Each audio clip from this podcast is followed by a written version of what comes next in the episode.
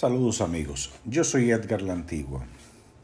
Esta es nuestra columna semanal Tribuna del Atlántico, publicada en el Listín Diario, con el título La tragedia de Turquía y Siria. Reflexionamos sobre las enseñanzas que nos deja ese fenómeno. Publicado en el Listín Diario este sábado 11 de febrero del 2023. El lunes el mundo despertó sobresaltado por las noticias terremoto de proporciones apocalípticas ocurrido en la provincia turca de Gaziantep, con enorme impacto en ese país y en Siria. Es el peor seísmo en Turquía en un siglo, más de 20.000 muertos y contando entre ambos países. Esa zona de Turquía es el asiento de miles de sirios que, huyendo de una guerra que ha causado horror durante más de 12 años, se han refugiado en el país vecino. Turquía es un referente por su ubicación geográfica entre Asia y Europa, por hacer frontera con numerosos países y su importancia histórica como sede del Imperio Otomano que dominó gran parte del mundo conocido durante seis siglos. En cualquier pueblo de América, la gente identifica a los turcos, a veces sin saber muy bien de dónde vienen, por los inmigrantes de esa nacionalidad que en muchas ciudades se han dedicado al comercio de telas, alfombras, zapatos y otros artículos. En general, gente laboriosa que ha prosperado en muchos lugares gracias al comercio.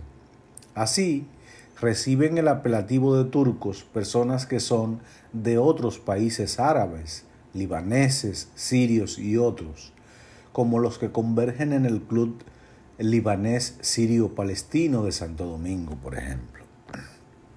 En el momento del auge del turismo dominicano, era una referencia obligada como mercado de competencia con el que nos disputábamos, sobre todo el mercado europeo. En los últimos tiempos, telenovelas y series turcas se han convertido en favoritas de un amplio público del mundo, al que no escapa la República Dominicana, la historia de los, de los sultanes, de los clanes familiares turcos o simples culebrones románticos se consumen ampliamente en las pantallas de televisores, teléfonos inteligentes, etc. Es así que al enterarse del terrible impacto de este sismo, la gente haya pensado en Turquía como un lugar de referencia con el que están bastante familiarizados. Los terremotos, ya se sabe, no se pueden predecir.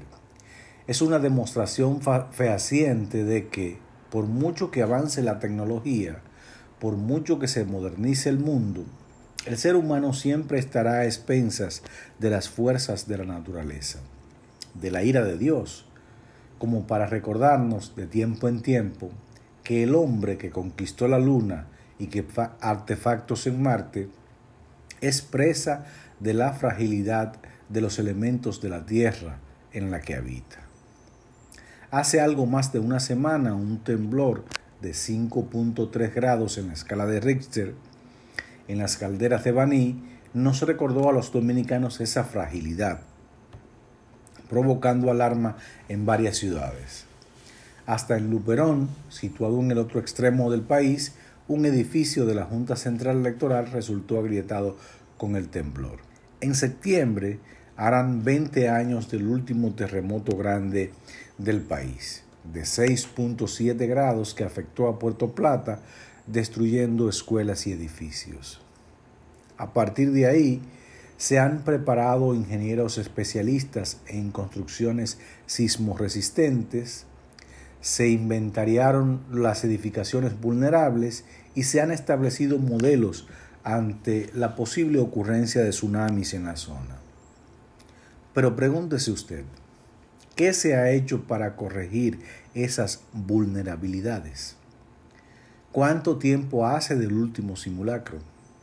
¿Por qué no se instalaron las señalizaciones preventivas? Ante estos fenómenos naturales, La forma de prevenir es reforzando estructuras, garantizando el cumplimiento de las normas de construcción, procurando que los edificios cumplan los parámetros requeridos. Hay puentes y edificaciones en lugares claves que no resisten un terremoto de 7 grados y están identificados. ¿Esperaremos otro movimiento telúrico para comenzar?